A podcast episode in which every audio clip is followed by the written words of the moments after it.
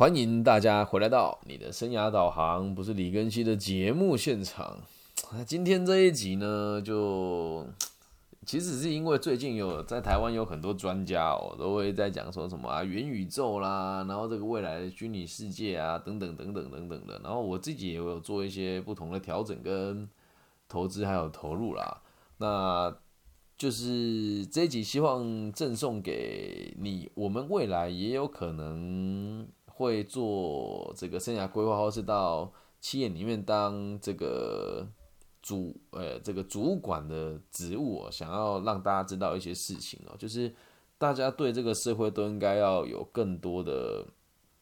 责任感啊。那我会制作这节原因是因为我我觉得一般的生涯规划工作者都应该要是有这个理念的，让社会更安定的，但也搭配实施制作了。这一集，所以我们今天的题目定为李庚希是异类的生涯规划工作者，是正常的教育家。好，那这一集我有写，我有写下文稿啊，所以念起来可能会比较生硬一些些啊，希望大家会喜欢哦。嗯，我知道很多生涯规划界的同行老师跟先进前辈哦，不管是心理类型、教育类类呃心理背景、教育背景，还是人资背景，还是什么狗屁背景都没有切过来的。多数都会跟大家讲，我们啊做这个以后生涯规划一定要有世界观，要跟上产业的趋势，要愿意尝试各种新奇的事物，要有前瞻性，否则你就会被机器取代掉。就他妈两个字放屁呀！对，怎么不见你被取代？对，所以当你听到有人讲这些话的时候，想跟大家分享一下最近一个非常潮流的名词哦，对，就是元宇宙啊。如果我们对于刚刚上述讲的这些大大原则有兴趣的话，那就应该要一起关注这些关键字哦：汉雷啊、台湾啊、趋势啊、元宇宙啊、这个虚拟货币啊、阶级变化等等等等的。那跟大家分享，这阵子我开始就读东海大学 EMBA 高阶管理专班，以及常态性的服务各种的企业啦、基金会啦、院校啦，以及这个官方单位的心心得的中诊哦。然后想要让大家来看一看，目前台湾在这个新的潮流当中会遇到哪些问题，以及我们如果做现在规划工作者该去关注哪些我们认为应该要知道的实事哦。我很想问自己一个，我很想问一个我想知道的很笨的问题哦，但是我相信没有多少人会去关注这件事。我们在讨论元宇宙跟这个商管，大家都只会想到股票赚不赚钱哦。我提出这个问题，大家去听一听，去想一想。台湾能有现在这样子的经济哦，主要是因为有台积电这些大厂在当这个苹果品牌的代工哦。那在我小时候，这些品牌都还没有出现的时候，台湾的经济奇迹又是代工哪些品牌呢？哦，这个我觉得要问应该问得到，但我没有花太多时间去追溯它了。毕竟我们讲。这个见哎，我们讲什么？哎，这个可以借古见今啊。谁讲这句话忘记了？反正就是可以看历史推断现在。那我们不讨论过去了，毕竟我是个体心理学信奉者嘛。呃，我们就讨论，那在下个年代元宇宙，台湾又有可能有哪一些代工的机会呢？啊，还是就会被这些虚拟世界的这个新的潮流狠狠甩在后面呢？啊，所以这个大家如果愿意。最近有在做投资的话，都会知道台股编号三七零七，哈，这样子的融景能不能继续延续下去哦？诶，倒不是想要靠股票发家致富了，只是很想理解哦。那下个阶段的到来会不会带来很巨大的改变？那目前我应该是台湾第一个在生涯规划界提出这个想法的人，因为大部分人都要鼓吹什么虚拟货币啦、NFT 啦，然后鼓吹你说什么，诶，要要要这个去什么线上募资啦，然后说什么大家都要学 AI 技术啊，我觉得有点空泛哦。所以看到这个新的这个名词元宇宙啊，虚拟虚拟实境啊，很多人都想跟他沾上边啊。但你有没有想过一件事啊？就是其实根本的问题也都一样啊。你你跟他沾上边，跟整个地方的这个方向啊，整个地方的这个青年就业的方向，它也是有很多关联性的嘛。那你你说我们在上个年代怎么赚到钱的？我们也大概就知道，反正我们就是帮人家代工，然后赚到更多的钱，然后回馈给这个社会。那其实说真的，以个体经理角度来讲哦，所有的赚钱啊，所有的盈利都应该站在解决社会问题之后，然后赚到钱啊。那这个其实也可以放大到我们过去所看到的这个台湾的代工业了哦。那之所以你选择的问题越大，你选你解决的问题越多，你就可以赚赚带，你就可以赚到更多的钱。而台湾现在可以立于这个不败之地，也真的是靠着我们过去一直都在解决某些大品牌不想面对的这个压榨劳力的问题哦。我们从过去到现在都一直在帮这些品大品牌做最不想面对的这个问题，就是压榨劳工来达到生产的 KPI 啊。所以你不妨看一看啊，这个纺织业啊、制鞋业啊、手工具业啊、电子业啊，甚至连那个皮盖业都是如出一辙的。那接下来元宇宙，台湾又能够搭上这些这个潮流的哪一班车呢？啊，这个问题其实很重要，因为它已经开始在冲击我们的人生了嘛。但大部分人还是没什么感觉。就像现在有人跟我讲说，我觉得我自己认为啦，我不可能去虚拟的世界里面沉浸在那个什么沉浸式体验当中。可是你就要想哦，就像我现在也被逼着做这件事情的原因，是因为我也得先替大众跟我的学生了解这个行业接下来会怎么发展，所以我也开始跟台湾的某一些平台研究如何把我的节目上链到这个 NFT 之上。那那我们这么做是为了钱吗？我觉得一方面也是吧，确实它是一个很新潮的东西嘛，连我这样子。也不讲连我了，就是我做生涯规划，我现在就会开始去投资、去尝试、去理解，甚至连它这个金流背后能够可能产生哪一些这个有疑虑的问题，大概也都知道差不多。那目前台湾的教育没有人跟上这个潮流，那我只能提出个疑问哦：如果台湾的教育不能跟上这一波的潮流，对，那我们还能做一些什么？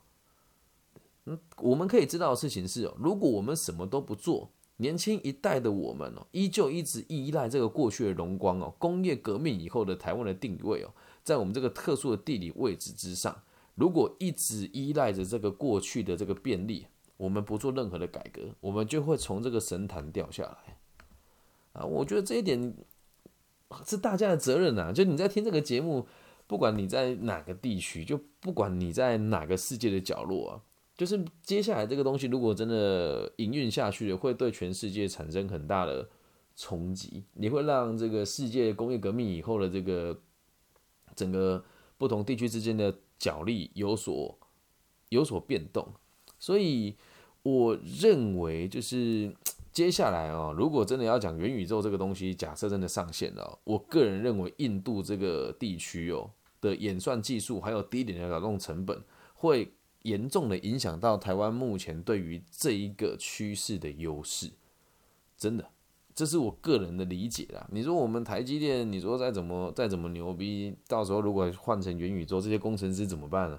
你说我们可以继续生产他们周边的商品，那问题就来，如果我咱们做一体，做咱们做硬体，别人做软体，那还赚个毛啊，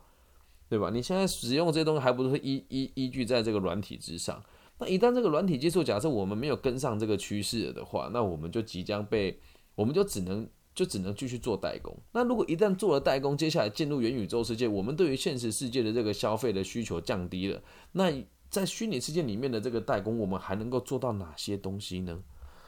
啊，语重心长啊！我说真的，我觉得这是每个人在台湾地区的朋友的责任啊！啊，呼吁每一位正在阅读这个文章的朋友，或者正在收听这个。节目的朋友都要有这样的危机感啊，同时也不要把世界上任何一个在物理位置不一样的这个群体产生所谓的差异跟歧视哦，就会觉得啊，我们在台湾啊，然后跟其他地区的人就不用就就不需要去顾及别人，这是全人类的问题啊，这不是只有台湾岛上大家自己的问题哦。你要去想你的工你的工作有没有可能被元宇宙这样子的想法或者这样子新的概念给取代掉了呢？啊？这个很值得我们去思维，特别在人类现在的这个高度文明的生活当中，有太多太多的东西真的是可以直接舍取舍掉不用的。比如说，就讲奢侈品好了。未来如果大家都在元宇宙里面展现自己的一面，很少在现场聚会，你这些喜欢买这个名牌包的女孩，你究竟要买实体包呢，还是买虚拟世界里面的包呢？好，那如果虚拟世界里面包的这个需求超过了实体的包，你看有多少要丢工作啊？不是只有台湾的这个地区有这个问题哦，所以，我我我个人是这么认为啊。这个新的制度到来哦，还是无法打破这个阶级的流动。那也希望大家也不要因为有哪个地区的人薪水比较低，或者是哪个地区的人就应该有有要在这个社会也就是哪个地区的人就应该在这个社会的中高阶担任主管，那这个所谓的这个以前是城乡差距嘛，那接下来可能就会变成虚拟世界里面的资源的掌握的差距了。所以，我们不管在什么地方，都应该要试着用米平差距，然后战争、冲突还有误会的角度来看待下一个趋势的开展。很多人现在都讲啊，我趁这个机会赶快到这个元宇宙里面抢土地来买卖，或是我趁这个机会这个梭哈我所有的资产买某一个虚拟货币。我觉得这个都是很投机的做法啦。那你一旦你成功，那又怎么样呢？在这个资本的架构当中，有人赚钱了，就有人。赔钱啊，对吧？所以这件事情，希望大家都可以去想一想哦。至于过去的历史哦，我觉得现在讨论也没有什么太大的必要啦。反正哦，我们在台湾地区就是在做代工的吧，我猜，能够我们过得这么轻松，也都是因为代工业嘛。啊，那对于这样的趋势哦，也希望各位同行的老师与教以及教育领域的各位前辈可以酌量的参考，大家要不要多往这个方向发展，而不是一直在。教育孩子说：“你要把你的生活过好啦，去考这个公务人员考试啦，或者是什么适才适所去发展你的兴趣啊。”这个 no，你要跟他讲，我们在同一个讲难听也是在台湾这个岛上，我们是同体一命啊。那在讲讲到这个世界是你的工作，如果只是为了混口饭吃，那你就你就不用就不用读大学，也不用认真上班，你就当个打工仔就好了。那哪需要我们做生涯规划？哪需要我们来帮他们做这个，就所谓的这个高等教育的？的指导，所以至于一般工作者啦、教育者啦，还有在公司担任管理工作者，你自己哦，也都要去思考这件事情。未来你该怎么应应哦？你得先去做一个预防的动作。那我也会持续更新，说我接下来在这个 NFT 还有虚拟货币，我把我的节目上架到 NFT 之后的后续呢，也会跟大家做分享。对，那希望大家都可以知道这件事情哦。我们对于一个新的名词的到来，就应该要了解它更多。有的人会讲说，你做一个生涯规划，懂这个干嘛？这就是问题呀。咱们做生涯规划是为了下一个世代。阿德勒博士也有说过啊，所有的教育者都应该是辅导工作者，而反过来讲，就是所有的辅导工作者也都应该是教育者啊。但是没有多少有这种认知啊，所以希望大家把这些分享出去。就是你要让大家知道，如果你要做生涯规划，要做人家的心理辅导，也都一样。因为阿德勒博士也有说过，人的问题就工作、交友跟爱情这三个哪个出问题，你的精神状况就一定会出问题啊。啊，那如果接下来面对到这个新的转换，任何一个地区的人都一样，你没有跟上这个潮流，然后你原本这个地区所仰赖的技术突然就不见了，行业没了，我看你怎么办，对吧？所以希望大家要。有大局观，然后知道这个革命如果出现了之后，影响的不就不是只有台湾的朋友而已，而是全世界的这个体系，还有我们所谓的这个政治角力也都会被拉扯开来，懂吗？所以，我我个人认为我是非常异类的生涯规划的工作者，但我觉得我是正常的教育家。而以目前台湾不要讲生涯规划，解决任何在教育界的人会愿意用这种角度去思量的人真的很少。我们讲用心的老师。也不在少数了，但是如果具备有这种大局观跟能够带领大家，或是带领下一个下一个世代，带领大家来面对下个世代的问题，目前为止我也没有看到其他人有这样子的想法。即使是在台湾地区的幕僚单位，跟这些颇具盛名的生涯规划老师也都一样。所以可能这一讲有点深哦，但我我我相信这样子的论述方式，大家是听得懂的。那如果你也认同的话，也希望你可以把这一集分享给更多不同的教育类型的工作者，或者分享给你的朋友。那如果你自己是主管的话，你就去想一件事情：我这个部门有没有可能被裁撤？对，那我裁撤之后，我可以协助我的部署做什么事情？又或者是我有没有能力去应应这个接下来可能的发展？其实人类的文明跟生活一直都很有趣哦，看起来好像我们一直在往更好的方向走。但实际上也都是某些人制作了某些东西，然后我们对我们就对号入座的产生需求，然后把所有你赚来的钱又回到资本家的手上，所以希望大家都可以过得更清醒吧。嗯，我知道我只是一个生涯规划的人，来用这个节目也是希望大家可以让生活过得更安定，让社会的这个波动更更小一些，更稳定一些些。对，所以我希望大家如果可以的话。只要你的工作稳定了，然后这个能力也还可以，就应该去照顾更多不同的人，然后时时关注一下这个下一个世代的动向，因为人类的进化速度很快，变换也很快。那你要在兼顾好自己，在兼顾好别人的状况之下，才有资格，也才有能力来做所谓的良好的生涯规划工作者或者是教育家。好啦，语重心长了。就做这集，我觉得自己有点唠叨，好像有点那种陶渊明的感觉啊，不得志啊，那又很像这个我们呃三国时代的诸葛呃诸葛孔明，等待别人来对我三顾茅庐。但我必须得讲，我会去用自己的方式来做做教育，然后做个体心理学的推广，然后也真的非常感谢，就是网易云频道愿意这样子实时的回馈我呃这个节目相关的问题，然后也真的非常。感谢这个目前在全世界的角落愿意收听我节目的听众，然后也很感谢每天晚上陪我直播的这一群好朋友们啊，不管你在哪个平台当中啦，就真的很感谢，很感谢大家愿意这样子陪我听啊，跟我聊这些东西啊，在在这个不同的